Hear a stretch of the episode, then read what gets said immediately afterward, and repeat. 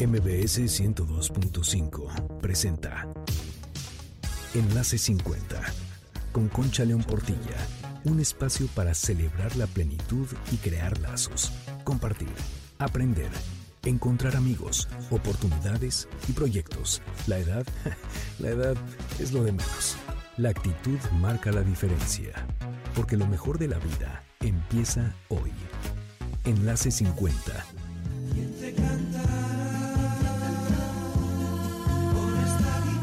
Bienvenidos a Enlace 50, sábado 29 de julio. Muchas felicidades a las Martas y a las Beatriz. Que tengan un día buenísimo en su santo. Bueno, soy Concha León Portilla, me da un gusto enorme saludarles.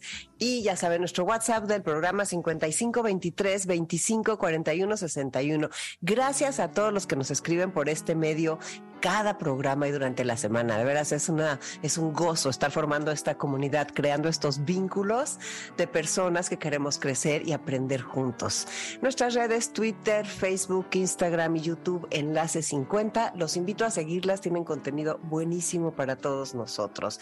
Y vamos a iniciar nuestro programa con una frase de Natalie Portman y me sorprende que ella diga esto. Ahí les va. Cuando envejeces, te das cuenta de que no se trata tanto de tu lugar en el mundo, sino de tu lugar en ti. No se trata de cómo te ven todos, sino de cómo te ves a ti mismo.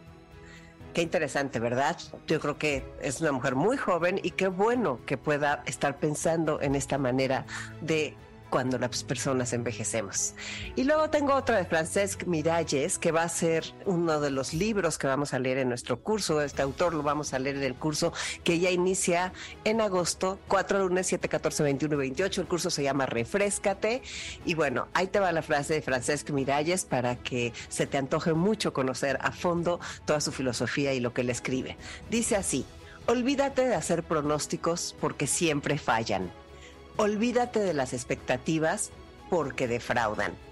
Escucha, aprende, ama lo que es, siente el latido de la vida y déjate llevar. Yo creo que esta frase tiene una enorme sabiduría. Y hablando de sabiduría, nuestro invitado de hoy es el doctor Enrique Rojas. Él es psiquiatra, es español, él es escritor y es maestro. Su obra ha sido traducida a muchos idiomas y se ha centrado, además de dar terapia y tener consulta, en las depresiones, en la ansiedad, los trastornos de la personalidad, el amor y el desamor, la sexualidad, la educación, la cultura y la voluntad. Enrique tiene más de 3 millones de libros vendidos algunos de los títulos son Remedios a la depresión, Remedios para el desamor, Vive tu vida, Cómo superar la ansiedad, La conquista de la voluntad, El hombre light, El amor inteligente, No te rindas y todo lo que tienes que saber de la vida. Te recomiendo leerlo. El doctor Enrique Rojas es un referente en la psiquiatría humanista y ha ganado múltiples premios importantísimos por su trayectoria. Será un gusto recibirlo aquí en un momento en Enlace 50. Bueno, y pues ahora Telcel nos tiene un mensaje muy importante y es que tenemos una cita muy especial y esa cita es 3, 4 y 5 de agosto en León porque va a ser ahí el Festival del Adulto Mayor Telcel, que es un evento muy emocionante y es completamente gratuito. Es un espacio lleno de diversión y entretenimiento, donde vamos a disfrutar de muchísimas actividades, talleres y conferencias para acercarnos a la tecnología. De veras, si quieres un curso completísimo de tecnología, esos tres días en el Poliforum de León, va a ser de 9 de la mañana a 5 de la tarde. Así que prepárate para vivir momentos inolvidables en este festival. Vete a León, de veras, está cerca, invita a tus amigos, haz un plan de tres días para juntos seguir descubriendo el fascinante e increíble mundo de la tecnología, que a poco no es nuestra llave a la libertad. Para más detalles, entra a festivaldeladultomayor.com o al Facebook Festival del Adulto Mayor. Todo es posible a través de la mejor red Telcel. Ahí estará nuestro foro Vida Diaria de MBS con grandes conferencistas que son las personas que tú escuchas aquí en el programa. Yo daré tres conferencias, así que Ojalá nos veamos por allá en León. Soy Concha León Portilla. Regreso contigo en un momento con el doctor Enrique Rojas. Quédate. Enlace 50. Enlace 50.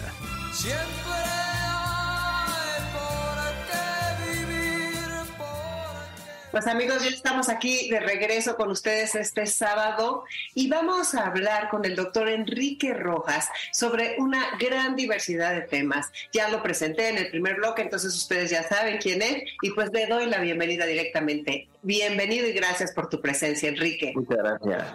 Buenas, buenas tardes. Pues qué gusto que estén aquí con nosotros. Enrique, este programa lo empezamos con una pregunta tradicional que es ¿a ti qué te han enseñado los años? Bueno, los años han enseñado, eso lo decía Ortega, que un, uno de los padres del pensamiento español, la experiencia de la vida, que es un saber acumulado que no viene en los libros. Claro, definitivamente. Y mira que, bueno, que has leído y escrito muchísimos libros, más de tres millones de ejemplares vendidos, siendo psiquiatra y conociendo al ser humano en las profundidades, como dices tú, bajando a los sótanos de la personalidad siendo que nuestro programa es para esta etapa de los 60 en adelante y para vivirla plenamente y con conocimiento, tú hablas mucho eh, de los pilares de la, de la felicidad, de los pilares del ser humano. ¿Nos podrías tocar el tema ese del trabajo, el amor, la cultura y la libertad?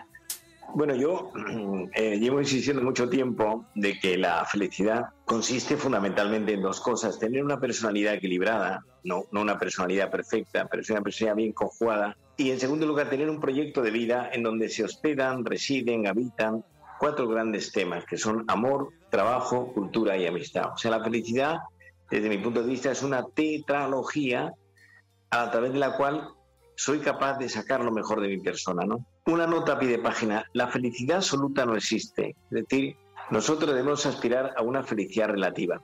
No es lo mismo la felicidad a los 20 años que a los 30, que a los 60. Me explico. Cuando eres joven, estás lleno de posibilidades.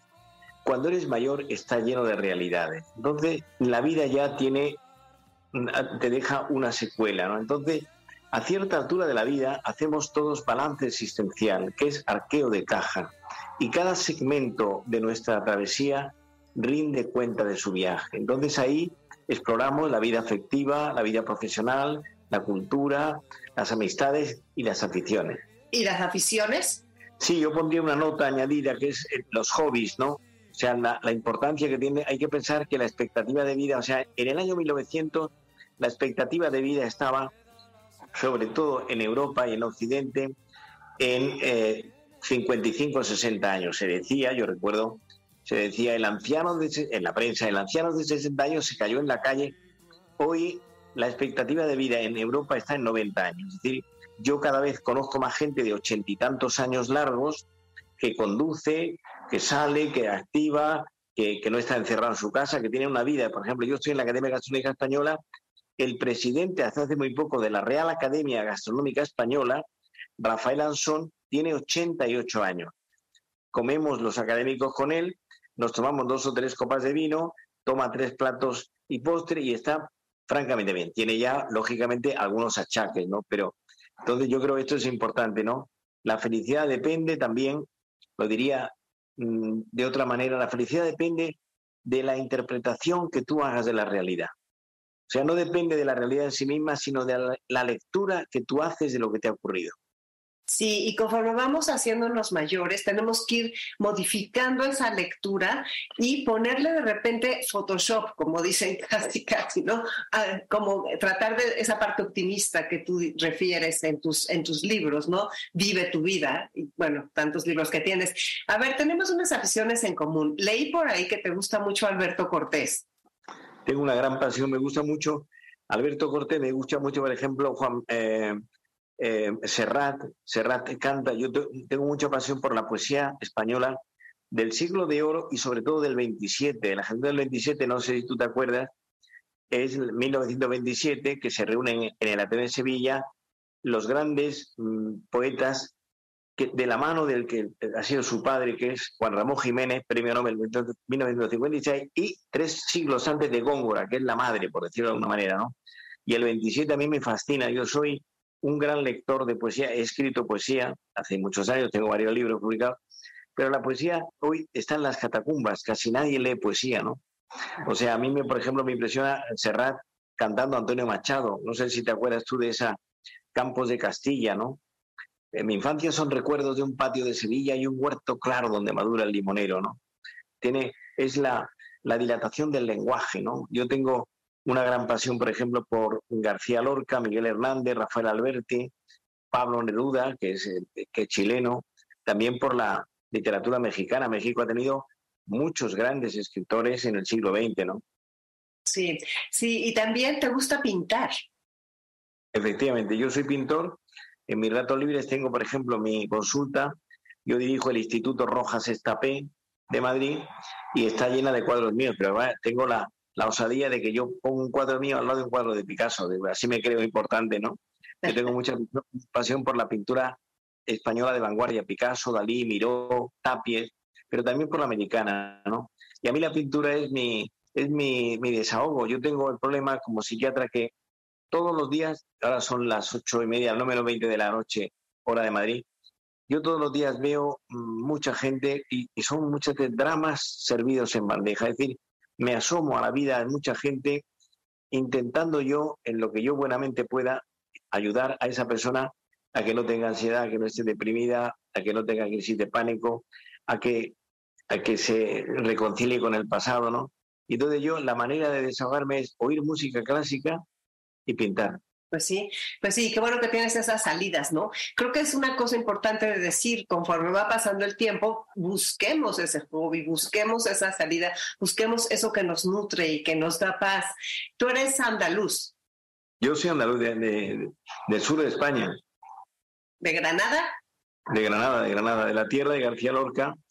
Yo llevo muchos años en Madrid, pero tengo pasión por, por, por, por mi tierra. Andalucía es la parte más eh, alegre de España. Está al sur, es una tierra de, origen árabe, o sea, hay eh, los árabes llegaron en, España en el año 712, en el 711 y se fueron el 2 de enero de 1492 en lo que se llama la toma de Granada. O sea, hay una tradición árabe en España. No olvidemos, no olvidemos que Europa, nota pie de página, Europa tiene tres raíces. Europa nace en tres colinas. La primera colina donde nace eh, Europa es eh, en la Acrópolis de Grecia y ahí nace la filosofía, Sócrates, Platón, Aristóteles. La segunda colina donde nace Europa es en, en Roma eh, y ahí nace el derecho, que es la el, o sea, el pensamiento jurídico. Y la tercera colina donde nace Europa es en Jerusalén, en el Gólgota. Ahí nace el cristianismo. O sea, Europa es griega, Europa es romana y Europa es cristiana. Sí, y a ti te apasiona todo lo que tiene que ver con la cultura y la llamas la llave de la libertad. O sea, como que la cultura es algo que tenemos que ir, nunca vamos a acabar de aprender, ¿no? Tenemos, eso lo sabemos. Y el aprendizaje de por vida, según la Organización Mundial de la Salud, es uno de los bastiones del envejecimiento saludable, que ahora estamos en esa década precisamente. Claro, hay que pensar, hay que pensar, por ejemplo, la cultura es libertad. Dice un poeta español del siglo de oro, volé tan alto, tan alto, que le di a la caza alcance. O sea, cuando tienes curiosidad por la cultura, eh, te elevas por encima de las cosas y al mismo tiempo te das cuenta a medida que más sabes la ignorancia, porque el, el saber es un pozo sin fondo. Es decir, yo mismo de psiquiatría, muchas veces pienso, ¿qué cantidad de cosas de psiquiatría yo no sé o no las sé bien que debería saberlas? Digo, en mi profesión y a lo que me dedico, ¿no? No digo ya, pues en la pintura o la literatura, yo tengo pasión por la, por la literatura española, ¿no? Entonces, es importante eh, en relación con la felicidad y con la edad de los, de los que nos están viendo, una cosa que yo he insistido mucho, que la felicidad consiste en tener buena salud y mala memoria. Es decir, la capacidad para olvidar lo malo es salud mental. Para superar heridas, para cerrar traumas, impactos, cosas negativas. La vida es un aprendizaje, ¿no? Y pensemos lo que, lo que ocurre en la actualidad. Hoy el mundo va muy deprisa, todo, hay una bulimia de noticias, hay un bombardeo informativo. Yo tengo mucha eh, o sea, te, soy muy prudente a la hora de, de, la prensa, ¿no? Leo solo dos periódicos de Madrid, de papel, veo las noticias, lo justo no olvidemos que todas las noticias, un 80% de las noticias en cualquier cadena, en cualquier periódico son negativas. Yo, que voy mucho a México, he inaugurado este año la Feria del Libro de México con mi hija María. Hemos tenido 1.800 personas en Guadalajara, Jalisco. Yo creí que no salía de la feria. Eh, Estuvimos cinco horas firmando libros, sentados los dos uno al lado del otro. Eh, ella tiene dos libros, yo tengo alguno más publicados. Y entonces fue impresionante porque era la foto, ahora se, se ha puesto de moda en la, en la, foto. Entonces mi hija María y yo nos hicimos 200 fotos o 300, yo ya no, yo ya no daba más de sí porque yo llegué al hotel y me, y me acosté al hotel Hilton que está enfrente, cruzando, está a un minuto, y me acordaba porque me tuve una entrevista con López Dóriga y, me, me, preguntó, bueno, ¿y cómo empezó usted vendiendo libros? yo conté que la primera vez que fui a la Feria del Libro de Madrid, del año 77, yo acababa de sacar mm, un libro en, el Editorial Salvat, que era mi tesis doctoral, y estuve dos horas y media en la caseta y no firmé ni un ejemplar. Y cuando me iba, el encargado de la, de la, de la caseta me dijo, bueno, dedíqueme usted el libro a mí. Y entonces yo me llamó mi hermano mayor que vivía en Andalucía, que vivía en Madrid, y me dijo, bueno, que enhorabuena, un médico joven que escribe que qué satisfacción estar en la feria, dijo, estoy feliz, ¿y qué tal? Pues ha firmado muchos, me dijo. Entonces mi hermano le dije, la verdad es que no firma muchos, le dije yo, porque había firmado un ejemplar. Y yo me acordaba del Día de México, que fueron cinco horas y yo ya, mi, cuerpo no, no dábamos para más, ¿no? Porque yo he estado firmando libros dos horas, dos horas y media, pero cinco horas. Y mi hija me dijo, papá, esto es demasiado. Wow, sí, debe haber estado duro, pero muchas felicidades, Enrique. Qué bonito debe haber sido para ti compartir esos momentos con tu hija Marían Rojas Estapé. Un día nos encantará recibirla aquí en el programa. Asimismo, nos encantará recibir a tu hija Isabel, dos mujeres dedicadas al estudio de la mente, como tú. Pues qué bien. ¿Qué te parece si nos hablas del amor y el desamor en la segunda parte de la vida? Sabemos que tienes un matrimonio de más de 40 años y que además has dedicado mucho tiempo y esfuerzo a escribir sobre el tema. Saber qué es el amor, es decir, hay mucha gente que no tiene formación, no tiene un conocimiento básico de que el amor, que es el amor, que es enamorarse, cómo se mantiene un amor, y luego las principales pautas de conducta para que el amor funcione. Entonces, de entrada hay dos cosas fundamentales. El hombre se enamora por la vista y la mujer por el oído. Es decir, al hombre le entra la mujer de entrada por la belleza física, la cara, la belleza ocular, los ojos, lo que es una cara, uno se queda asombrado ¿no? de la geografía facial. Y luego, eh, la mujer que sabe más se enamora por el oído, es decir, por lo que oye decir, Fuanito es muy inteligente, o es arquitecto, o es ingeniero, ¿no? Y luego, saber que el amor tiene cuatro patas fundamentales. El amor debe ser, en primer lugar, es un sentimiento. Y el sentimiento significa la primera entrada para enamorarse de alguien es la admiración. O sea, lo más importante para que uno se enamore es enamorar, es eh, admirar al otro. Luego, por supuesto, la atracción física y la psicológica. Y luego saber mm, que uno de los síntomas más importantes de estar enamorado es eh, tener hipotecada la, la, cabeza, no dejar de pensar en esa persona, que esa persona saca lo mejor de ti, que te ayuda a crecer como ser humano, que cierra las heridas del pasado. Entonces, si eso va funcionando, entonces hay un momento dado en que dices, quiero que esta persona sea la madre o el padre de mis hijos. Esa es una cascada, ¿no? El amor es un sentimiento. En segundo lugar, el amor es un acto de la voluntad. En los amores inmaduros, la voluntad brilla por su ausencia.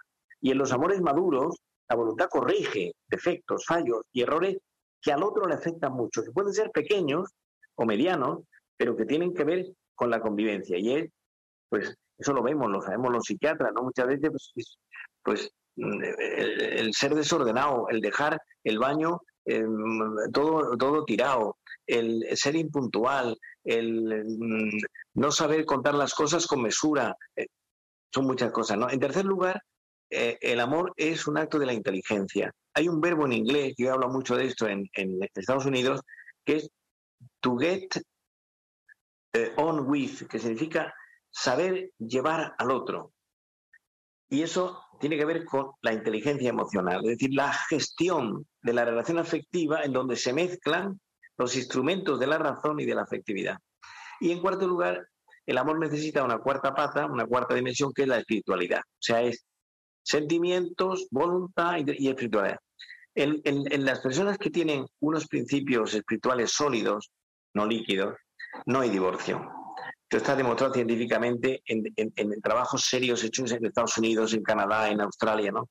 Entonces, si falla, por ejemplo, yo veo muchos amores en los que no hay un fondo espiritual, puede haber un fondo natural, puede mantenerse el amor si hay una, mucha grandeza en las personas y el amor sobrenatural, que tiene en la tradición nuestra, pues es una tradición judeocristiana, ¿no? Entonces, si eso falla, lo que pasa es que veo muchos amores que se convierten en desamor, muchos amores hechos con materiales de derribo. No hay consistencia. Dice un texto clásico que viene a la cabeza, fundata enim era suprapetra. El edificio no se derrumbó porque estaba edificado sobre piedra. Era sólido, compacto, péteo. Hoy hay muchos edificios muy frágiles. No hay edificación. Pensemos lo que está pasando en medio mundo con las parejas de hecho. Hay gente que vive junta y que está todo preparado para la ruptura, porque no hay base. Entonces nosotros eh, insistimos mucho en esto, ¿no? Eh, hacer la construcción del edificio afectivo que tenga una cierta solidez. Claro, y el trabajo que hay que hacer, ¿no? Como tú dices que el amor es un trabajo artesanal, ¿no? Que, y todo claro, me preguntaba el otro día un periodista de la televisión española en, en, otro contexto, doctor, tres consejos para una pareja con dificultades. Y yo le decía, el que no tiene dificultades conyugales, o está soltero, o está viudo, y una señora que me estaba oyendo en la televisión dice, o miente. tres consejos. Primero, evitar discusiones innecesarias. Las parejas que funcionan bien se discuten muy poco, porque es un terreno resbaladizo. En segundo lugar, no sacar la lista de agravios del pasado. La memoria es femenina. Es decir, la lista de reproches bajo llave. Tercero, no convertir un problema de la pareja en un drama.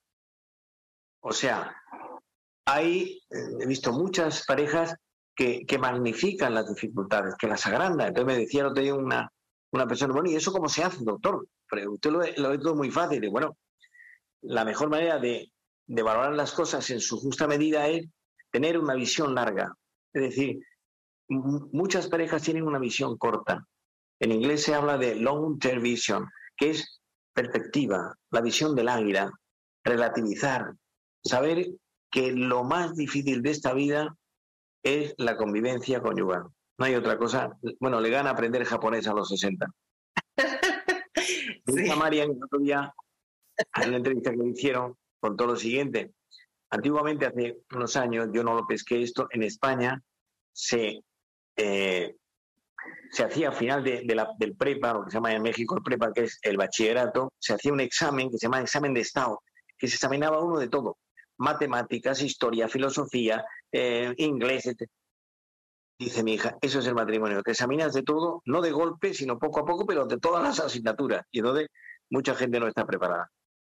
Claro, mucha gente no está preparada. Y bueno, ahorita quiero preguntarte algo de las parejas de mayores, pero ya encontré tu frase que, que no, o sea, que, que, citas, una frase que tú citas, corazón que no quiera sufrir dolores, pase la vida libre de amores. Bueno, esa frase es de un poeta español del siglo XII que se llama Ibén Haz de Córdoba, en un texto antológico que se llama El collar eh, de la paloma, que es un libro muy bueno. Pero eso lo dice, por ejemplo, Lope de Vega tiene un soneto que se llama, lo puedes encontrar, se llama Varios efectos del amor, y termina eh, el, último terceto del soneto diciendo, de, en la de amor, dice, dar la vida y el alma un desengaño, beber veneno por licor suave, creer que un cielo en un infierno cabe. Eso es amor, quien lo probó lo sabe. Sí, es precioso. Sí, sí, sí. Pero bueno, a ver, nosotros, ahora que estamos viviendo tanto tiempo, las parejas que cuando no te, te, llegan casos de parejas que ya llevan 60 años de casados o 50 y se pelean muchísimo, o sea que ya realmente han llegado a un nivel de intolerancia tremendo y se hacen mucho daño y a los hijos yo creo que les hacen mucho daño verlos. Bueno, yo ahí diría dos cosas. Uno, el arte de la convivencia, el arte del diálogo, eh, evitar enfrentamientos tontos que no tienen sentido, desdramatizar. Y luego, por otra parte, hay una frontera entre lo que es el ser viejo y el ser joven. Una persona se hace vieja cuando sustituye sus ilusiones por su recuerdo, cuando empieza a mirar más hacia atrás que hacia adelante. Por lo tanto, un consejo a la gente de 70, de 80 años, tener siempre objetivos, metas, pequeños retos y hacer algo por los demás. Yo digo que la, la, educación tiene una, una guinda que es la voluntad, la educación de la voluntad. Y cuando la educación es sana y está bien vertebrada y está bien explicada, la voluntad y la, y la, y la educación buscan hacer el bien al otro. Es decir, ¿qué puedo yo hacer en los años que me queden de vida por hacer algo por los que están cerca, por los que pasan delante de mí. Y eso es una tarea muy, muy, muy importante. Es decir, esa sería como la guinda del pastel, ¿no? Entonces, eh, eh, hacer algo por los demás y al mismo tiempo no dejar de funcionar en, la cabeza. O sea, está demostrado científicamente por un grupo de investigadores israelitas en la Universidad de Beersheba, han demostrado que las personas a partir de los 70 años que aprenden otro idioma distinto que el suyo, tienen grandes posibilidades de no tener eh, mm, enfermedad de Alzheimer, enfermedad de PIC, arteriosclerosis cerebral, demencia senil, es decir, el trabajo intelectual que tiene una persona que está intentando meter en la ingeniería de la conducta un nuevo eh, eh, idioma, eso revitaliza el cerebro. Y, mutatis mutandi, una, conducta pasiva enfrente de una pantalla, viendo una película detrás de otra, y tal, eso acaba mal. De hecho, fíjate, es muy importante la lectura. La lectura, para leer, hoy hace falta hacer ejercicio muy grande de voluntad, es apagar el móvil o el celular, apagar las redes sociales, apagar la televisión. Y el que hace eso es un aristócrata de la cultura. Claro, hay que hacerlo. Y también hay otro tema que me gustaría, esta parte del sufrimiento, que de repente con los años tenemos pérdidas, ¿cómo irnos sobreponiendo? O sea, conforme van pasando los años, cuando tienes 80, la persona que queda viuda, o sea, todas esas cosas que van sucediendo, personas que viven mucho, o sea, más pérdidas también. Bueno, eh, yo creo que es un aprendizaje importante, es decir, que eh, en la cultura moderna ha desaparecido la idea de la muerte. Y entonces, y la muerte es, o sea, yo suelo decir, toda filosofía nace a orillas de la muerte. Y cuando alguien cercano se muere, el padre, la madre, el marido, el hijo, la mujer, uno empieza a pensar, empieza a filosofar, ¿qué es la vida? No te llevas nada al otro barrio. Eh, mm, yo, por ejemplo, colecciono corbatas, tengo una colección de corbatas eh, a mí la gente no sabe qué regalarme, me regala una corbata. Bueno, yo no, nada de, eso me lo llevo al otro barrio. Entonces, pensar qué hago yo con mi vida. Entonces, se trata de, a partir de cierta edad, pensar en qué puedo retocar, qué puedo pulir de mi personalidad, qué puedo, es decir, mejorar la forma de ser, ¿no? Y esto nosotros hacemos mucha psicoterapia, mucha gente incluso mayor dice, yo tengo ya 80 años y tal.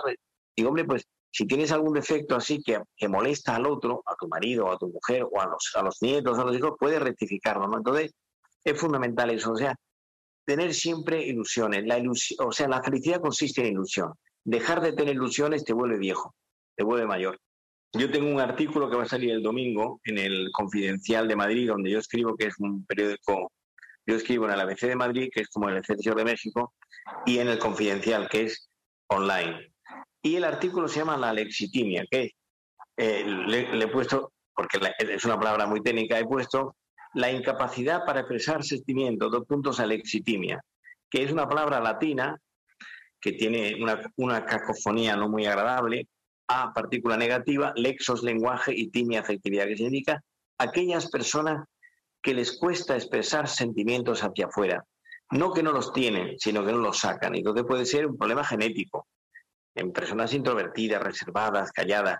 Puede ser adquirido en familias que han sido secas, frías, distantes, donde no ha habido un saludo. O sea, yo, yo he estado en, Inglaterra viendo cómo se despedía en el aeropuerto de Heathrow una pareja, una familia mexicana, y eran abrazos, besos, y una familia inglesa se hacían así con la mano, y, aquí paz y gloria, ¿no? Es decir, por lo tanto, la, la expresión sentimental, que tiene que ver con varios registros. La expresión verbal, el lenguaje verbal, te quiero, te necesito, te amo, perdona por lo del otro día. El lenguaje no verbal, que es un lenguaje subliminal, coger a una persona de la mano, acariciarle el pelo, tirarle un pellizco, darle un beso de tiempo. El lenguaje epistolar, lo que hace una, una pequeña nota escrita en, el, en la mesita de noche o en la almohada. Mi querida, eh, te como frita, perdona por lo del otro día, eres lo mejor del mundo. Eso me decía Daniel Goleman, eso es panota hacer eso es una nota. El lenguaje de las celebraciones, el santo, el cumpleaños, el aniversario de boda, eh, fechas importantes en la familia, el lenguaje de la sorpresa positiva. Lo peor de una pareja es que se aburran. de sorprender a, la otra persona con algo novedoso, positivo. Te, es, te llevo a cenar y saca unas entradas para el teatro. O sea, el amor tiene mucho de artesanía psicológica. Y si eso no se hace, pues aparece lo que está pasando hoy en la sociedad, que es la primera epidemia en el adulto son los divorcios, uno detrás de otro, en México, en Argentina, en Estados Unidos, en Canadá. En Inglaterra, por ejemplo, es impresionante, un país tan importante en el mundo europeo, aunque no está dentro de la Unión Europea, que es muy raro encontrar familias, en Londres sobre todo, estables, un 10%. Son parejas rotas, vueltas a rehacer, vueltas a unirse, parejas de hecho, en el que todo está, está eh, es muy frágil. ¿no? Bueno, voy a terminar con una sentencia del libro del Talmud, que es un libro de, de, los rabinos hebreos que se inicia en el siglo XII y que, y que son sentencias, frases célebres que han, que han ido pasando a través de los siglos. Y termino con esta frase que creo que puede resumir un poco lo que quisiera transmitir a la gente, ¿no? Dice el libro del Talmud, el hombre fuerte es el que gobierna sus pasiones. El hombre rico es el que está contento con lo que tiene. El hombre sabio es el que aprende de todos con amor. Y el hombre honrado es el que trata a todos con dignidad. Wow, qué preciosidad, qué preciosidad. Nos dejas con una frase que hay que anotar y que hay que leer constantemente. Pues Enrique, te agradezco muchísimo tu tiempo, de veras, por haber estado aquí con nosotros. Un abrazo muy fuerte desde Madrid. Un abrazo, de México y esperamos pronto tenerte por acá. Soy Concha León Portilla, quédate en Enlace 50.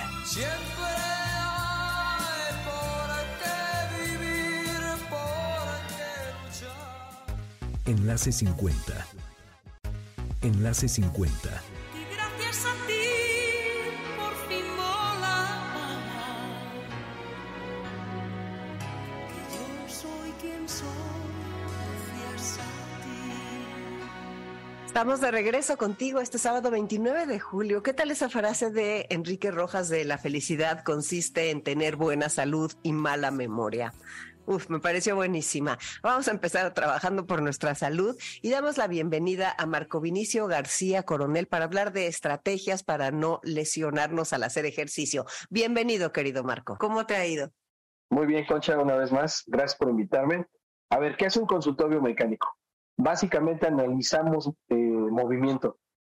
El cuerpo humano se mueve y tiene un chorro de variables que analizar, desde la velocidad, cómo se mueve, cómo se mueve una articulación, cuánto se mueve el músculo, qué es lo que mueve a la articulación, todo eso se puede analizar. Entonces se aplica muy bien para el ejercicio. Es una de las áreas más importantes en términos de biomecánica. Podemos medir velocidades, podemos medir muchas cosas, pero cuando se trata, por ejemplo, de aplicar biomecánica al ejercicio, básicamente dos cosas.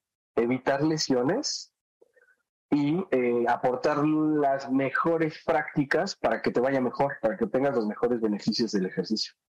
Y también solucionar cuando ya te lesionaste, o sea, porque yo he ido contigo, te recomiendo ampliamente con todas las personas que nos escuchan, porque hay veces que uno ya está lesionado, inevitablemente no sucede de vez en cuando, y lo que tú haces, pues es precisamente corregir eso, ¿no? Quitarnos el dolor, ponernos determinados ejercicios para, para sanar. Sí, siempre se quiere prevenir, ese siempre es lo mejor, pero una vez que ya tenemos el problema, tenemos que tratarlo y tenemos que corregirlo. Entonces, tanto como prevención, analizar cuáles son los riesgos, como corrección, que si algo ya se echó a perder, entonces hay que corregirlo, hay que modificar, hay que, no sé, hay que hacer diferentes cosas, modificaciones en un ejercicio para que no te lastimes. O eso también incluye ejercicio para mejorar. Claro.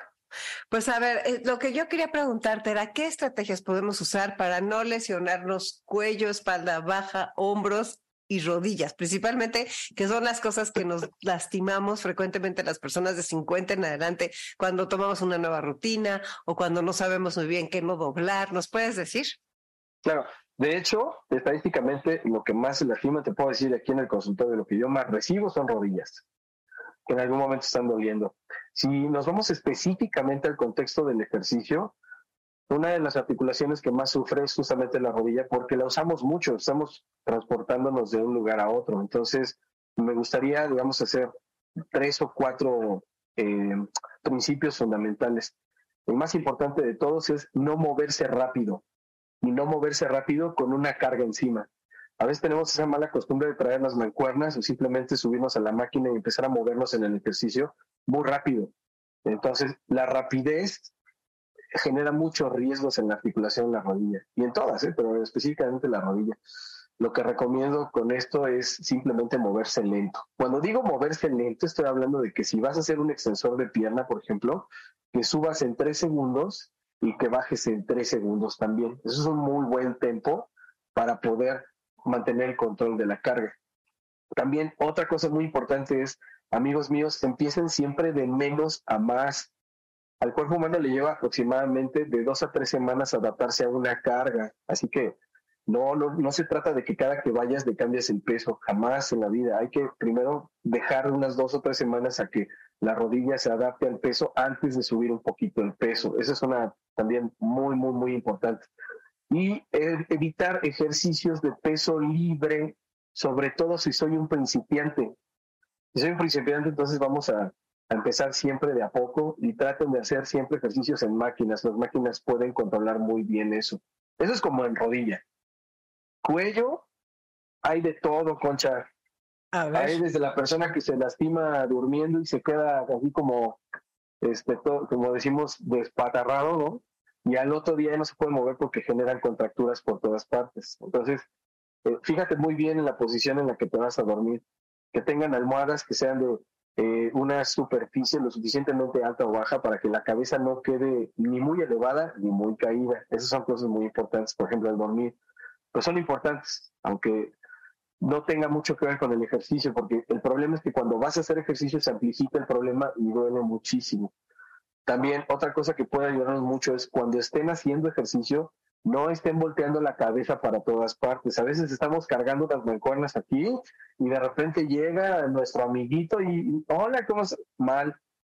La cabeza debe de estar siempre estable cuando yo estoy haciendo carga con los brazos. No importa si estoy haciendo carga con las piernas, hay que mantener una posición, yo le llamaría una posición neutral, que todos conocemos como si estuvieras viendo al horizonte, con la vista puesta en el horizonte y no estar moviendo la cabeza de un lado a otro. Tratar de tener un espejo es bueno para poder percibir perfectamente bien y observar cuál es la posición que tiene mi cabeza mientras estoy haciendo el ejercicio. Incluso hasta hice mi lista, que no se me va a olvidar. Al hacer abdominales nos lastimamos muchas veces el cuello. Sí, yo les llamo cuellominales. A veces hay personas que se agarran la, cabeza aquí en lugar de tenerla detrás de la nuca simplemente y jalan la cabeza como si se la fueran a arrancar. Algo muy sencillo que pueden hacer. Antes de hacer el primer abdominal, ya cuando estén en esta posición, fijen con sus ojos un punto en el techo y no le quiten la vista ese punto en ningún momento. Solito se va a posicionar la cabeza y el cuello. Y otra cosa, estas aquí no son para empujar a la cabeza, simplemente es para tener un soporte, pero es para un soporte nada más para las manos, no es que yo me vaya a jalar de la, de la cabeza. Entonces, básicamente esos tres con respecto al cuello. Ahora, hombros. Los hombros es eh, la articulación del hombro, todas las articulaciones que hay en el hombro, que en realidad son cinco, normalmente les decimos hombro, pero son cinco articulaciones de cada lado.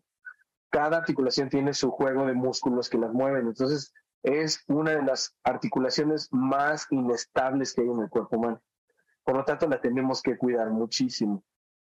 Eh, rangos de movimiento, es siempre el, común denominador. Llega alguien y me dice, estoy haciendo un ejercicio así, pero no llega el brazo hacia atrás, no tienen rangos de movimiento, entonces solitos se lastiman. ¿sí? Por ejemplo, están haciendo movimientos demasiado grandes con los rangos de movimiento o de press de pecho, eso pasa mucho que se lastiman porque exceden sus rangos de movimiento. Entonces, el hombro es muy fácil que se lastime por eso. Yo lo que les diría es respeten los rangos de movimiento antes de hacer cualquier ejercicio que tenga que ver con el hombro o con el pecho. Primero fíjense si pueden llegar a las posiciones que requiere el ejercicio. Eso ya es un poquito más técnico, pero si lo vemos muy fácil, lo podemos hacer. Simplemente llega, fíjate hasta dónde llega, a ver si te puedes mover. Y una vez que averigües que sí te puedes mover en la posición, entonces ya es momento de agarrar unas mancuernas ligeras, pero no antes. Siempre debe de ser primero el control de la articulación. Es una de, los, de las problemáticas más eh, importantes que tiene el hombro. Ahora, ya en otras ocasiones, cuando hemos hablado de activación muscular, si en algún momento ya generaste algún desbalance y tú tratas de hacer un ejercicio a mayor rango de movimiento, lo único que ocasionas es generar más dolor porque se amplifica el problema de desbalance muscular. Pues tenemos que considerar también esas posibilidades. ¿Por qué no en algún momento hacer un poquito de flexibilidad, guiados, por supuesto, por algún profesional que nos, que nos diga cómo hacerlo para tener una mayor amplitud en el movimiento del hombro? No tanto por flexibilidad, sino por amplitud, simplemente que mi cuerpo pueda perfectamente controlar la, la musculatura de los hombros para que tenga mejor rango de movimiento. ¿Y la espalda baja? Esa también, espalda baja, durísimo. A ver, esto va a estar, voy a armar como un rompecabezas. La espalda baja tiene mucho que ver con la actividad mecánica y muscular de los hombros y de las caderas. Muchas veces, fíjate, con, consultorio he visto muy seguido esto, a veces tienen muchos problemas musculares en los hombros y eso genera muchísimos dolores en la espalda baja. Exacto, y a veces uno está pensando, no, es que me lastimé la espalda baja porque cargué de más. No es que cargaste de más nada más, sino que además hay problemas aquí en la musculatura del hombro. Entonces, hay que tener mucho cuidado con eso. También tres cosas importantes para tomar en cuenta es, eh, de entrada hay dos ejercicios muy importantes que eh, si soy principiante no me gustaría que los hicieran, que se llama, uno se llama peso muerto y el otro se llama buenos días. Son ejercicios en donde tenemos que agacharnos y extendernos con un peso encima. Eso es una cantidad de fuerza muy grande para la espalda baja y puede desarrollar mucho dolor. Entonces, esos dos ejercicios de entrada para principiantes es mejor no. Primero pasar unos meses en el gimnasio antes de entrarle a ese tipo de cosas. Eh, otra cosa muy importante, si yo voy a cargar algo en el gimnasio, siempre es mejor acercarlo a mi centro. Si está en el piso, voy a agarrar la mancuerna del piso, la empiezo a jalar hacia donde yo estoy a mi centro. Entonces me agacho, lo agarro y siempre vente el centro de mi cuerpo. Una masa, cuando yo la alejo mucho, genera mucha fuerza en mi espalda baja y eso también me puede lastimar. Hay que también evitar ejercicios en donde yo tenga que agarrar, por ejemplo, una mancuerna, que agarro la mancuerna y empiezo a girar. Hay ejercicios en donde de repente giramos, o también estos ejercicios muy, ya muy viejos, por cierto, son de la vieja escuela que poníamos un eh, palo de escoba y empezábamos a girar de un momento a otro. Hacer torsiones casi. Ajá, como las torsiones. Muchas personas decían, no, es que aquí así me voy a quitar la loquita y ya. Y lo único que nos estamos quitando es la vértebra con su disco y todo nos lo estamos echando a perder. Entonces, mucho cuidadito con los ejercicios que requieren girar la espalda mientras tengo una masa en, la, en las manos. Preferiblemente no hacerlo, porque esto, de nuevo, son ejercicios y son movimientos muy particulares que nos pueden lastimar, especialmente si somos principiantes. Entonces, siempre empezar, digamos, de menos a más. Pues está buenísimo todo lo que nos dices, Marco, y supongo que también nos vas a decir de calentar y hacer los estiramientos de enfriamiento, ¿no? Ese tipo de cosas para poder estar bien. Y algo que me dijiste una vez que fui a verte que me llamó la atención cuando empezamos a hacer los ejercicios en casa, no brincar de rutina en rutina en YouTube y este lo que hacer una más o menos varios días dijiste, ¿no? Sí, por lo menos, a ver, dos cosas. Primero con, con el calentamiento. Me gustaría expresar estos principios fundamentales. ¿Por qué se tiene que calentar? Se debe de calentar porque normalmente cuando estamos a una temperatura corporal de que tú apenas llegas, toda la parte interna líquida de nuestro cuerpo tiene una cierta consistencia, es más como sólida, y eso en algún momento puede generar también lesiones a un nivel celular. Entonces, ¿qué se prefiere? Se prefiere elevar por lo menos un grado centígrado todos los líquidos de nuestro cuerpo porque se vuelven como geles, como si fueran mielecita calientita, y entonces es más fácil mover la dinámica interna de nuestro cuerpo, se vuelve, se, se ve beneficiada cuando hay una temperatura mayor, por eso hay que calentar. Recomendación, siempre que vayan a calentar, primero empiecen a trotar, caminar un poquito, caminar un poquito, trotar. Ya que hayan empezado a sudar un poquito, entonces ya podemos empezar a hacer un poquito de movilidad, ya sabes, de la movilidad así, de me un poquito, los brazos, me muevo, todo eso es movilidad activa. Y ya después de la movilidad activa, hacemos un poquito de stretching muy suave, que no duela, chiquitos, y nos vamos a entrenar. Y ya después, cuando estamos entrenando, ya hacemos todo lo que tenemos que hacer, terminamos y volvemos a repetir la misma, lo mismo que hicimos al principio, lo volvemos a repetir al final. ¿no? Entonces, eso es una forma muy fácil de calentar, pues muy consciente, razonable. Muchas, muchas gracias, Marco. Si la gente te quiere encontrar, ¿dónde? Uy, estamos por todas partes. Si me quieren encontrar en Instagram, en YouTube, en Facebook, estamos como MV1 Motion Lab. Ahí estamos, nos pueden encontrar en cualquiera de esas tres, donde más presencia tenemos, eh, o directamente en este, ahora sí que en, la página de Motion Lab, que es www.mv1lab.com. Perfecto, pues si alguien no entendió bien, no se preocupen, me ponen un WhatsApp a nosotros aquí a enlace 50 55 23 25 41 61 y les mandamos el dato para que puedan contactar a Marco Vinicio García Coronel. Gracias por tu presencia en enlace 50 y hasta la próxima. Bueno, ya tienes muchas estrategias, ¿eh? así que ya no se vale que nos lastimemos y que después no podamos continuar con nuestro ejercicio que es tan importante para nuestra salud. Y ahora pues te quiero recordar de nuestro curso Refrescate que es 7, 14, 21 y 28 de agosto de 7 a 9 de la noche es por Zoom. Son cuatro lunes para ti, para renovar tus ideas, para reinventarte, para escuchar los pensamientos de otros. Y ahí te va un diálogo de un libro de Francesc Miralles, que es uno de los autores con los que vamos a trabajar y este diálogo dice así, ¿te has parado alguna vez a contar las olas? Me preguntó de repente. ¿Contar las olas? No. ¿Qué sentido tiene contar algo que no termina nunca? Tampoco el tiempo termina nunca y no dejamos de contarlo. ¿A no está buenísimo?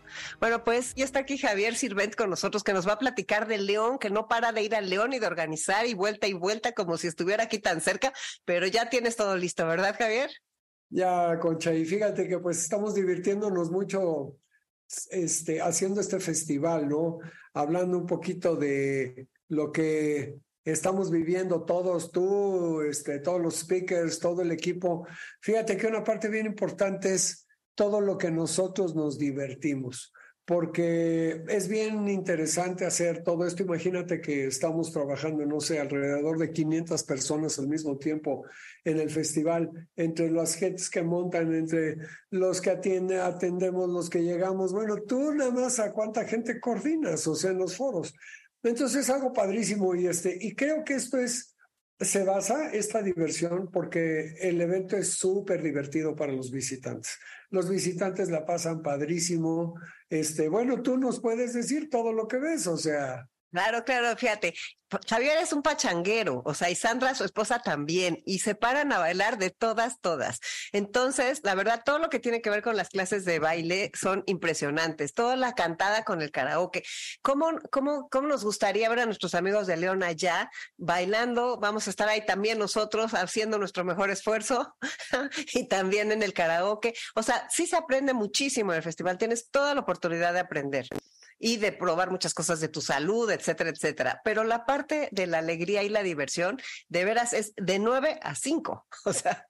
Sí, sí, y fíjate que eso creo que es este, esencia también del festival y de nosotros los mexicanos que somos gente alegre, somos gente echada para adelante, somos gente que nos encanta convivir con, lo, con, con los demás. Y eso es padrísimo.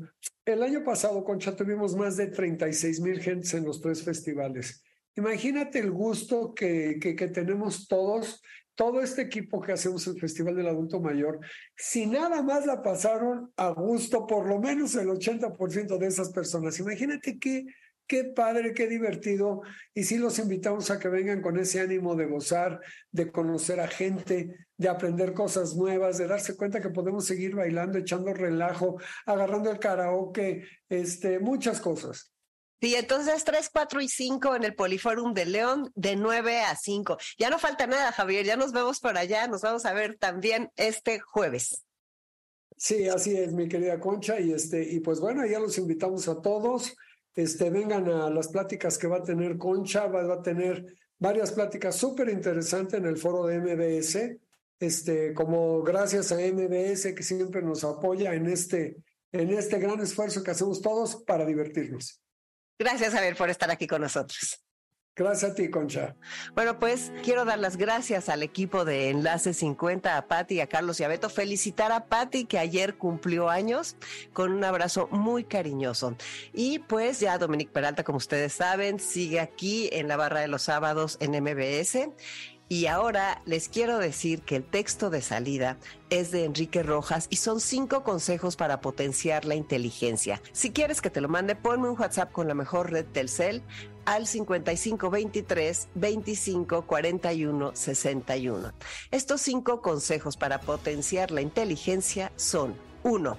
El orden es el mejor amigo de la inteligencia. El que no sabe qué quiere no podrá ser feliz y el que quiere demasiado se dispersará. Ordena tus prioridades y ordena horarios. Verás que el tiempo se multiplica.